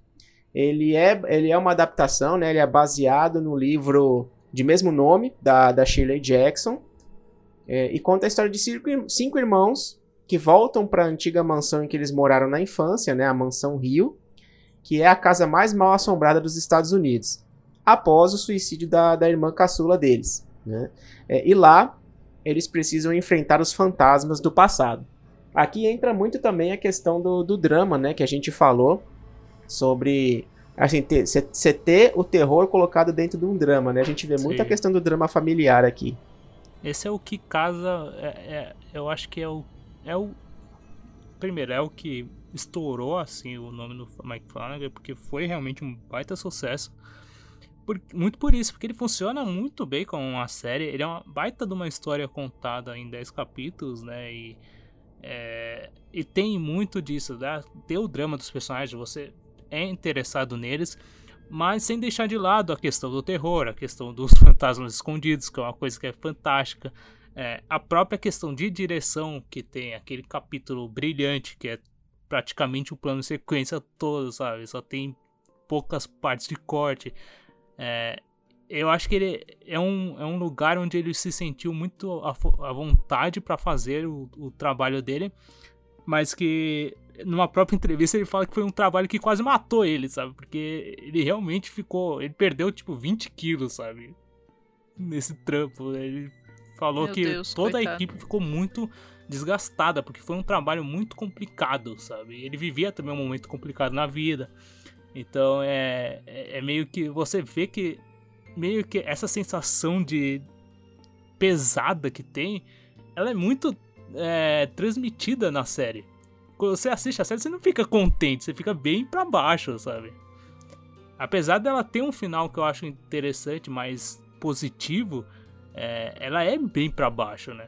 Sim, com certeza. E acho que uma curiosidade aqui, se não me engano, é no, na Maldição da Residência Rio, né? Que eles fazem aquela cena, aquela tomada dentro da mansão ali, toda com, é, com uma única câmera, né? Que ela vai é, passando pelos quartos ali em cima de um trilho, né? Não tem aquele corte entre uma cena e outra, ela vai, vai fluida, assim, né? Do começo ao fim dela. Tem aquele, o episódio do velório, né? Que, que também ele é todo um plano de sequência praticamente inteiro e, é, e vai mudando a, é, meio que de também do, da, da linha do, do tempo, que é uma coisa muito interessante da série, que são linhas de tempo distintas, é, funciona muito bem.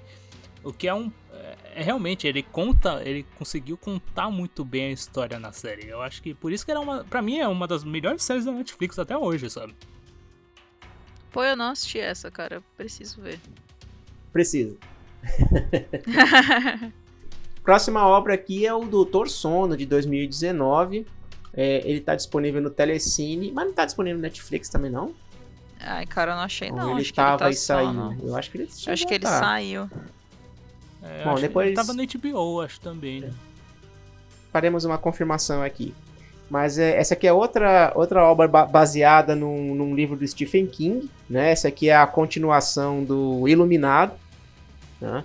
É, e o filme foi roteirizado junto com o próprio King aqui, né? É, e conta a história do Danny Torrance, é, que sobreviveu aos acontecimentos do, do Hotel Overlook, né? Da história do Iluminado. Só que ele cresceu aí com seus traumas, né? E se tornou um adulto alcoólatra. É, mesmo bloqueando seus poderes telepáticos, o Danny conhece uma garotinha chamada Abra, que tem poderes tão fortes quanto os dele. E aqui realmente a gente é, vê uma expansão né, do, do mundo do Iluminado e com algumas questões muito interessantes também e alguma liberdade aqui no roteiro, né? Mas ele também é bem fiel ao que aconteceu no, no livro. Cara, eu gosto muito desse filme, principalmente por esse ponto. Assim, ele é um filme que ele consegue adaptar bem o livro, só que ele tem mudanças importantes com relação ao livro. Ele tem alguns pontos que são, pô, é notável que são diferentes, mas é muito bem adaptado. E não só isso, ele, ele consegue é, fazer uma continuação do Iluminado do Kubrick. Mesmo o Stephen King odiando o filme, ele faz referência direto ao filme do Kubrick. Então eu acho que ele conseguiu juntar tanta coisa num, num único filme que, por- que torna esse filme pra mim muito bom. Eu gosto bastante desse filme. Quando eu assisti a primeira vez, é, ele é um filme meio longo, assim, realmente. Ele, pra mim ele passa um pouquinho do, do ponto. Mas quando eu assisti ele, eu falei: caramba, olha o, o que o cara conseguiu fazer. Ele conseguiu trazer não só adaptar o livro, mas também fazer uma continuação do filme famoso do Iluminado. É, cara, isso pra mim foi uma tacada muito boa, de gênio pra ele. É, e, e é o maior projeto até hoje dele, tipo, em questão de cinema, assim, porque é um projeto da Warner. é, eu vi até uma entrevista que ele fala que esse projeto ele só veio porque ele foi chamado pela Warner pra, é, pra falar sobre o, fazer um filme de, de super-herói da DC, sabe? É, ele acabou Caramba. conversando. Caraca, nada a É, ver. ele, começou, ele acabou conversando com um executivo lá que era fã do King e, e surgiu o projeto do Dr. Sono, pra ele gravar o Dr. Sono, pra ele ser o diretor, né? Então. É, e eu acho que jogaram na mão de um cara que, além de conhecer, já ter adaptado uma obra do King, de conhecer o autor, ele conseguiu fazer do jeito dele. Você observa muito bem as características todas que ele já fez nas outras, nos outros trabalhos dele no filme, no Dr. Sona. Mas também é, referenciando as outras coisas, principalmente o filme do Kubrick, eu acho que é muito interessante é, como ele faz isso, é, sem mudar muito o, o- a forma dele apresentar o trabalho. Cara, esse é outro que eu infelizmente não assisti. Não assisti Dr. Sono e não, não li o livro, então não vou saber opinar. É, Vale pra, a pena os e pra dois. mim, vale, é isso- ia falar exatamente isso. Pra mim, vale a pena os dois, tanto o livro quanto o filme. Eu fiquei muito interessado na época que lançou no cinema, porque eu gosto do Evan McGregor. É isso? É Evan McGregor, acho que é isso. É, o ele tá McGregor. bem pra caramba, velho. gosto dele como ator. E, cara, eu tinha ficado muito interessada, mas aí na época eu não lembro o que, foi que aconteceu que eu não consegui no cinema assistir o Doutor Sono. Aí acabou que eu, que eu não fui e ficou por isso, sabe? Eu não fui mais atrás. Então preciso ir atrás pra, pra assistir o filme. A próxima obra aqui do Flanagan, também no Netflix e também baseado né, num, num livro, num conto, é A Maldição da Mansão Bly, que também é, fez bastante sucesso aí, né, depois do, do estudo da Maldição da Residência Rio. E ele é baseado no conto A Volta do Parafuso, do Henry James, que foi escrito no final do século XIX. A série ela se passa na Inglaterra, no final dos anos 80, onde a gente acompanha a jovem Dani Clayton, interpretada pela Victoria Pedretti, que vai trabalhar como babá dos jovens órfãos Flora e Miles, interpretados pela Melly Bay Smith e por Benjamin Ivan Ainsworth. Quando as crianças começam a apresentar um comportamento estranho lá dentro da mansão Bly. Esse aqui também foi. É, é, eu, eu li o conto, eu vi, assisti a, a série e acho que o Mike Flanagan colocou, colocar, conseguiu, né? Conseguiu colocar muito mais coisas é, do que o conto deixava no ar ou até não conseguia é, interpretar muito, né? Porque é, o conto em si ele, ele é algo, é, é, como é que eu posso dizer? Ele é curto, né? Ele não explora muito, assim. Uma, e, e, o Mike Flanagan conseguiu fazer um trabalho legal, legal explorando aí toda essa mística, né, da mansão Bly, para deixar um seriado também um pouco mais longo. Sim, também. Ah, e, e, outra, né? Ele adaptou historicamente, né? Falando assim, questão de tempo, né? Desculpa, Herbert. Desculpa. Sim, sim. Não, sem problema. Não, é realmente, isso é muito legal também. Ele trazer para os anos 80 a história, né? E, e juntar, e ao mesmo tempo também ele tem aquela questão do. Do próprio espírito que, que tem lá, da, que é interpretado pela Kit Siegel, no caso, né? E trazer essa parte também do passado, sabe? Eu acho que ele introduz de uma maneira interessante. É, é uma outra obra também muito legal. Ela, é, eu acho que ela não, ela não tem tanto susto, não tem tanto fantasma escondido como a Maldição da Residência Rio, mas ela também é excelente, principalmente essa parte do drama, das personagens, da apresentação delas, cara, eu acho fantástico também. É, eu terminei já chorando, cara, Mansão Bly, assim, tipo, Inclusive, nós gravamos um episódio com o pessoal do Sofaverso. É Exatamente. vai ficar lá. o link, gente. o link vai ficar aí para vocês poderem ouvir também.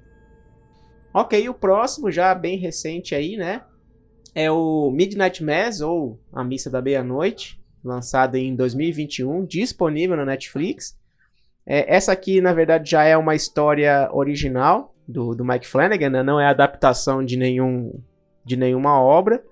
É, e nessa história, o Riley Flynn, interpretado pelo Zach Guilford, depois de anos, retorna para sua cidade natal, a Ilha Crockett. Ele esconde um passado sombrio do qual tenta fugir por anos, mas as lembranças ainda o atormentam.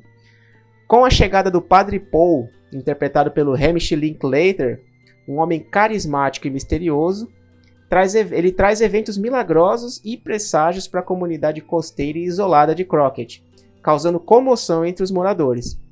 É logo o caminho de Riley se cruza com o do religioso e as tensões na comunidade crescem rapidamente.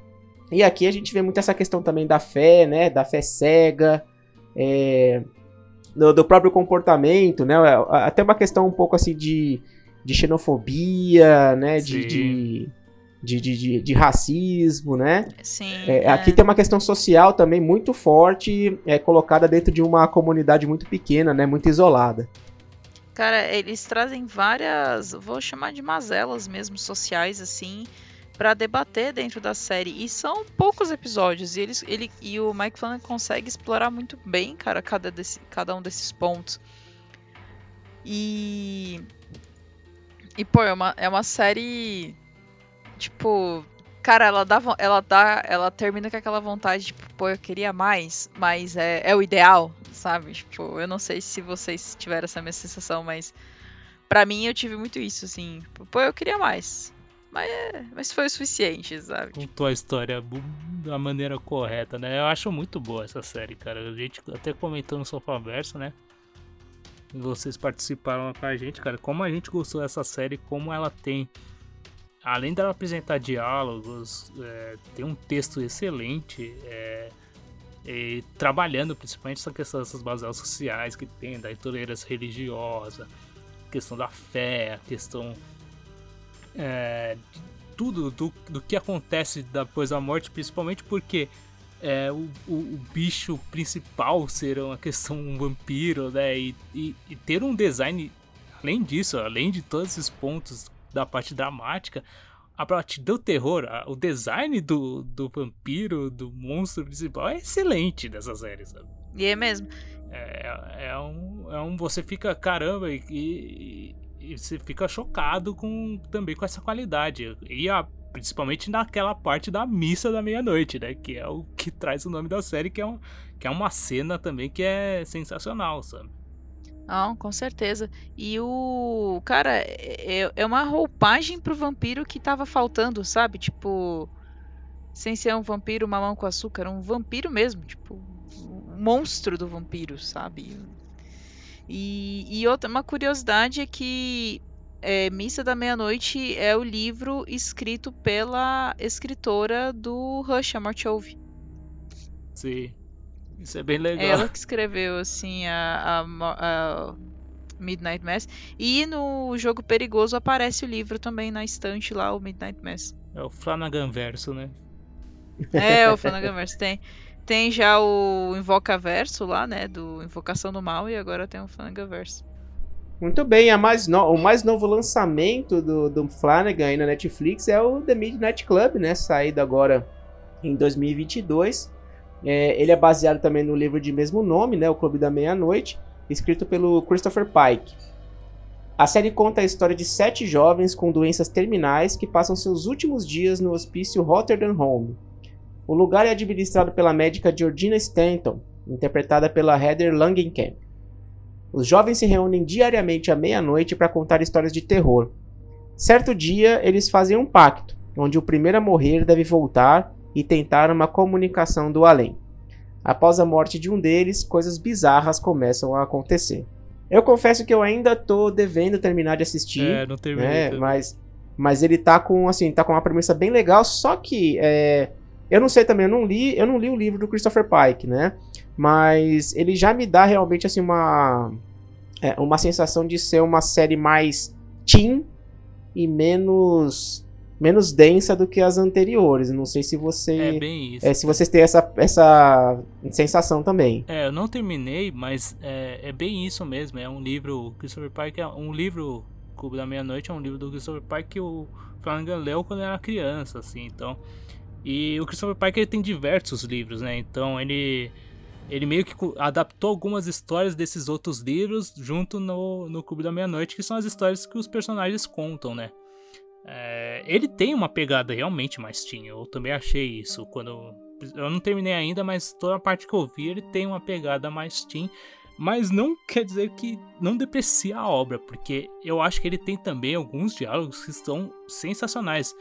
Muito pelo tema, né? Que são uh, crianças, são jovens que estão em fase terminal na vida, né? Então, ele fala também muito sobre essa questão do, do quanto a, os caras querem viver e do quanto eles eles meio que em certo momento aceitam que vão morrer, mas eles não querem admitir isso, eles não querem aceitar isso, cara. Eu acho que tem umas partes que são bem tocantes no, nos capítulos do, do Midnight Club. É, eu não, não comecei a assistir ainda. E, bom, pelo que vocês estão me falando, então, Christopher Pike deve ser tipo Pedro Bandeira, assim, tipo. Com é, livro infanto-juvenil, tipo né? Sabe? É. Sim, uma parada meio. Mas é, eu fiquei curiosa, assim, apesar de ser uma parada mais teen, talvez seja interessante, né? Uma obra interessante aí de não só assistir a série, né, mas pegar o livro também para ler e tal. Eu acho muito bom no primeiro capítulo, porque quando apresenta o Clube da Meia-Noite, que são quando eles se juntam para contar uma história, ele faz uma piada muito boa, que é que a primeira história que a, que a moça, que a menina tá contando, é sobre, é, ela vai juntando muito de susto, né? Então, é, em dois minutos, ele faz umas 15 cenas de susto. Daquela com barulhão e com bicho aparecendo, sabe? E um dos, um dos meninos até fala assim: Não, só você colocar um mood de susto não faz uma história assustadora. E o que eu acho muito, muito legal, porque o, o Mike Flanagan é um cara que nas obras dele consegue trabalhar muito bem o susto. Aquela explosão que tem na tela. E ele faz isso meio que realmente como uma crítica e como uma brincadeira com relação às próprias obras dele, sabe? É, é uma coisa que eu acho muito interessante nesse primeiro episódio. Sim, é verdade. E ele fala, falam até, né, que esse, esse episódio aí foi o, o recorde de jump scares aí no menor tempo, Sim. né? Caraca, que massa. Ah, agora eu vou ter que assistir, pô. Claro que vai. E, e, assim, esse foi o, o último lançamento, né, do, do Mike Flanagan aí, mas a gente já sabe que ele continua trabalhando, né, inclusive a próxima obra aí que, que deve ser lançada por ele é mais uma adaptação também, né, também está sendo produzida pela Netflix, é, que é o The Fall of the House of Usher, que é baseado no- nos contos do, do Edgar Allan Poe, né, de mesmo nome também. Então a gente pode Acho que a gente pode esperar também uma história um pouco mais densa, com, com uns bons sustos aí, né? É, Muito curioso eu tô com esse, Exatamente. esse trabalho. Nossa, sim, eu tô, tô ansiosa. E pelo que eu entendi, vai ser uma minissérie, né? Então, assim. Ai, eu, eu, como gosto de minissérie, né? Tipo, pra mim, curtinho, melhor ainda. Então, é, cara, me animou muito o Edgar Allan Poe, pô, um clássico, né, cara, do terror. Então, clássico da literatura do horror, né? Então. É, e- Sim, acho que tava faltando, inclusive, né? é, então. É, Ah, falta, né, no mercado, cara. Ele é o cara que, por exemplo, ele atra- adapta, adaptou muita coisa, adaptou o King e tal. Acho legal ele adaptar outros autores também. No caso, o Alan Poe, assim, eu acho que. Principalmente se ele trouxer realmente pra época em que foi escrito, sabe? Ele adaptar naquela época, eu acho que tem muito pra ser uma obra muito legal. Bem no clima do Maldição da Residência Rio, sabe? É, trabalhar bem os personagens, assim, ter alguns sustos também. Eu acho que vai. Eu, eu torço muito pra ser uma ótima série, porque, honestamente, até agora, muito do que eu vi no Mike Flanagan eu gostei muito, sabe? Então, eu acho que, que nem eu falei no começo, ele é um cara que. Ele. Desses diretores de terror, ele tem um futuro ainda promissor. Eu acho que é, é um cara que tem muita coisa a apresentar ainda. Ai, cara, com certeza o bicho tá novo ainda. Dá pra ele trabalhar bastante aí, dá pra ele, dá pra ele fazer bastante, bastantes adaptações e obras próprias, né? Então, é, cara, estou, estou animada aí com, com o futuro promissor aí do, do Mike Flanagan. É, é isso aí. E o Mike Flanagan já conta com mais de 10 anos na indústria do terror, né? E sempre impressionando a gente com seus filmes e suas séries. E como a gente falou aí na última parte, né? Em breve a gente vai ter mais uma obra assinada por ele, que é o The Fall of the House of Usher, que a gente espera que seja uma grande série. E acho que o que a gente pode concluir aqui também, né, que além das próprias histórias dele mesmo, como as adaptações, né, a gente mostra que ele é um entusiasta do gênero, com certeza vai trazer muita, muita coisa ainda pra gente, principalmente se a gente for pensar é, que ele tem uma mão boa aí para fazer várias adaptações de muitas histórias, né, muitas histórias boas que a gente já tem aí no mercado, né? É, eu acho que além do terror, ele pode ser um cara também que nos outros gêneros, fazer um filme de drama, um filme de, sei lá, um filme de ação. Acho que é um cara que ele tem capacidade de fazer também outras coisas, sabe? Eu fico também curioso em ver se- o que ele conseguiria fazer sem ser no gênero de terror. Porque no gênero de terror a gente já constatou que ele manda muito bem. Agora nos outros gêneros eu queria muito, fico muito curioso em saber também o que ele pode apresentar. Cara, com certeza, assim, é, não posso com certeza, mas sim. Ah, meu, acho que um drama dele ia ser muito bom, porque a gente vê isso trabalhado, né, nas séries como, e nos filmes, como a gente comentou inicialmente lá no comecinho do episódio. É, como ele consegue, né, equilibrar bem o drama e o terror. Então, cara, um, filme de drama dele com certeza arrancaria lágrimas, sabe, da, do público. Mas uma coisa que eu acho que seria interessante seria ver um filme de herói dele, cara, que o pessoal da Warner chamou ele, tipo, por que que eles chamaram, sabe? O que, que será que eles pensaram? Sim. E eu fico lembrando o Brightburn, será que seria algo meio Brightburn, assim, tipo... Cara, eu tô zoando aqui, porque Brightburn é de terror. Mas... é, Talvez ele trouxesse um... Uma da- Cara, eu acho que o, o Flanagan ele tem mão para adaptação, então talvez ele conseguisse adaptar de um jeito que cara, dificilmente agradaria gregos e troianos, mas que talvez atendesse melhor a é, o quadrinho, assim, que fizesse uma boa adaptação da história de quadrinho, da história do quadrinho em si. Né? monstro do pântano, talvez. Pô, ia ser maneiro, hein, cara? É, Alan Moore aí, pô, nossa. Muito bem. A se- gente tá tendo uma boa leva, né, cara? Desculpa, Fernando. Uma boa leva aí de, de adaptações recentemente, né, cara? Sandman. Então é. Pô, Sandman surpreendeu muito, né? E já tá aí, já confirmaram a segunda temporada.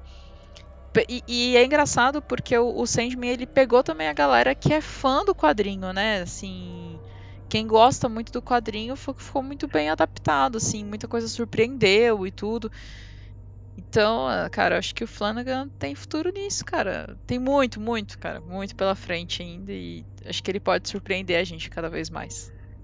Com certeza. Agora, se o Mike Flanagan fizer alguma obra de drama ou de heróis, com certeza a gente vai ver e vai discutir isso, mas vai ser lá no Sofaverso, hein? Ah, com certeza. Estão convidados.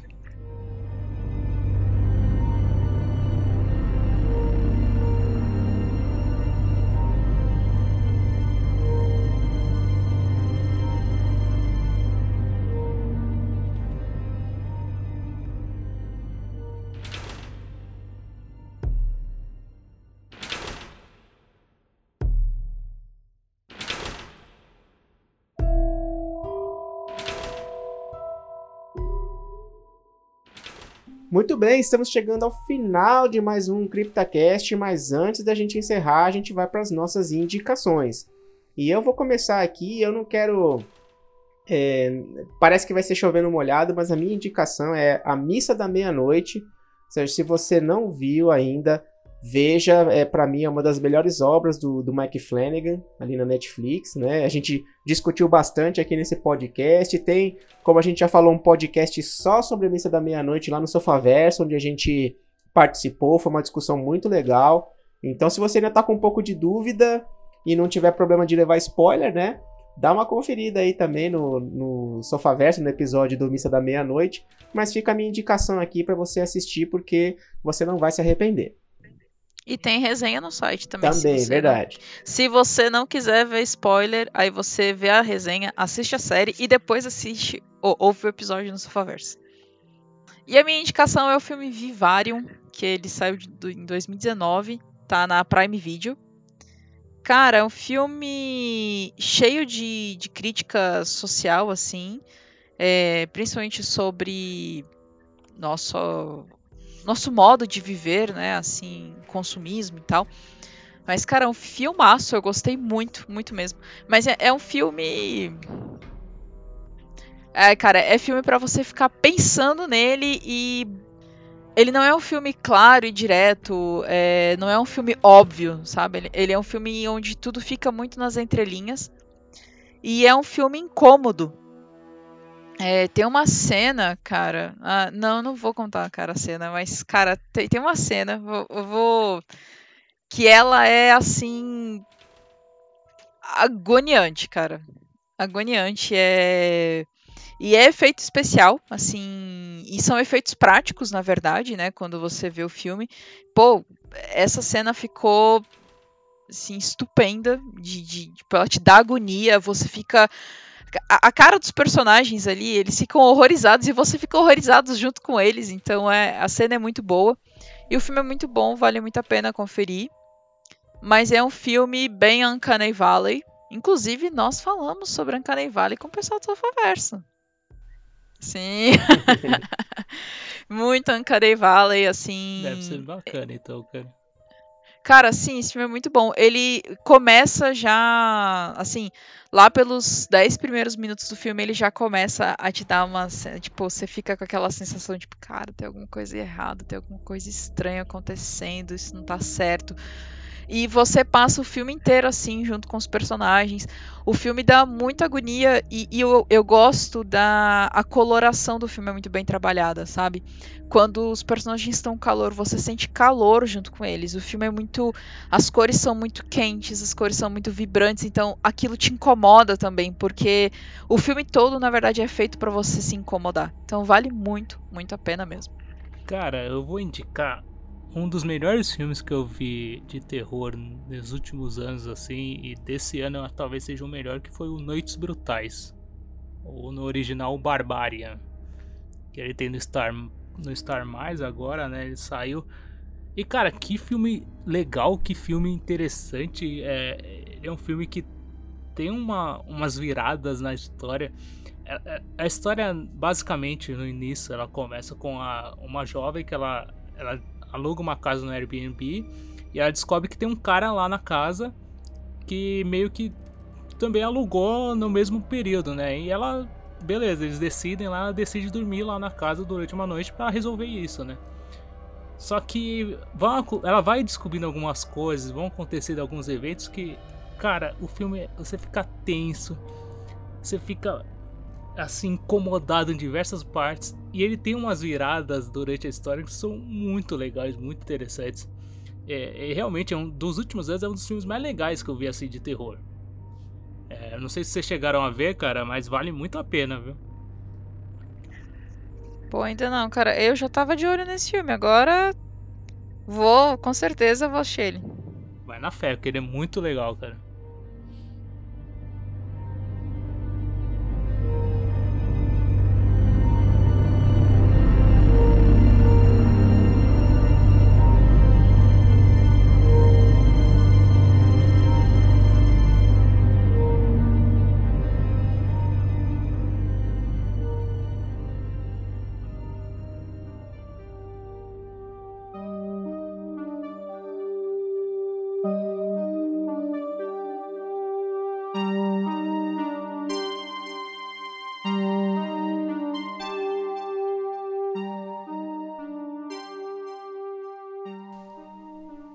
Muito bem, estamos chegando no final do CryptaCast aqui. Queria muito agradecer a presença do Everton do Sofaverso. Muito obrigado por você estar aqui. Uma discussão ótima sobre Mike Flanagan, sempre trazendo coisa bem legal aqui pra gente. E Everton, dá o tchau aí pra galera, assim, dá, faz mais o seu, seu jabá aí, traz, chama o pessoal para conhecer o Sofaverso. Valeu pelo convite, pessoal. É conversar sobre um cara que eu gosto pra caramba do trabalho, acho que é sempre muito, muito legal. É, principalmente com vocês, que é, a gente já. Vamos já imaginar em algum outro tema para vocês participarem de novo lá no Sofaverso, cara, que é sempre muito legal. É, e se o pessoal quiser ir lá e escutar o Sofaverso, só procurar em qualquer agregador do Sofaverso, né? Escutar um pouco sobre alguns filmes, alguns animes, algumas séries. E toda semana a gente lança um episódio novo, então é só acompanhar lá. Valeu, valeu pelo convite, viu? É, a gente que agradece. Muito obrigado, Everton. Valeu, Everton. Obrigadão. E chegamos ao final de mais um CryptaCast. Muito obrigado a todos que nos acompanharam e ouviram até aqui. E não deixe de nos curtir no Twitter e no Instagram como arroba Zona Sombria. Confira nosso canal no Telegram, o Crypta News. O link está na publicação deste CryptaCast no nosso site. Se você preferir os meios clássicos de comunicação, pode mandar um e-mail para cryptacast@zonasombria.com.br. Visite também a nossa página em zonasombria.com.br. Mais uma vez, muito obrigado pela audiência e até o próximo CryptaCast. Vamos dar tchau pro pessoal aí, galera. Valeu, galera. Tchau, tchau. Até mais. Valeu, gente. Tchau, tchau.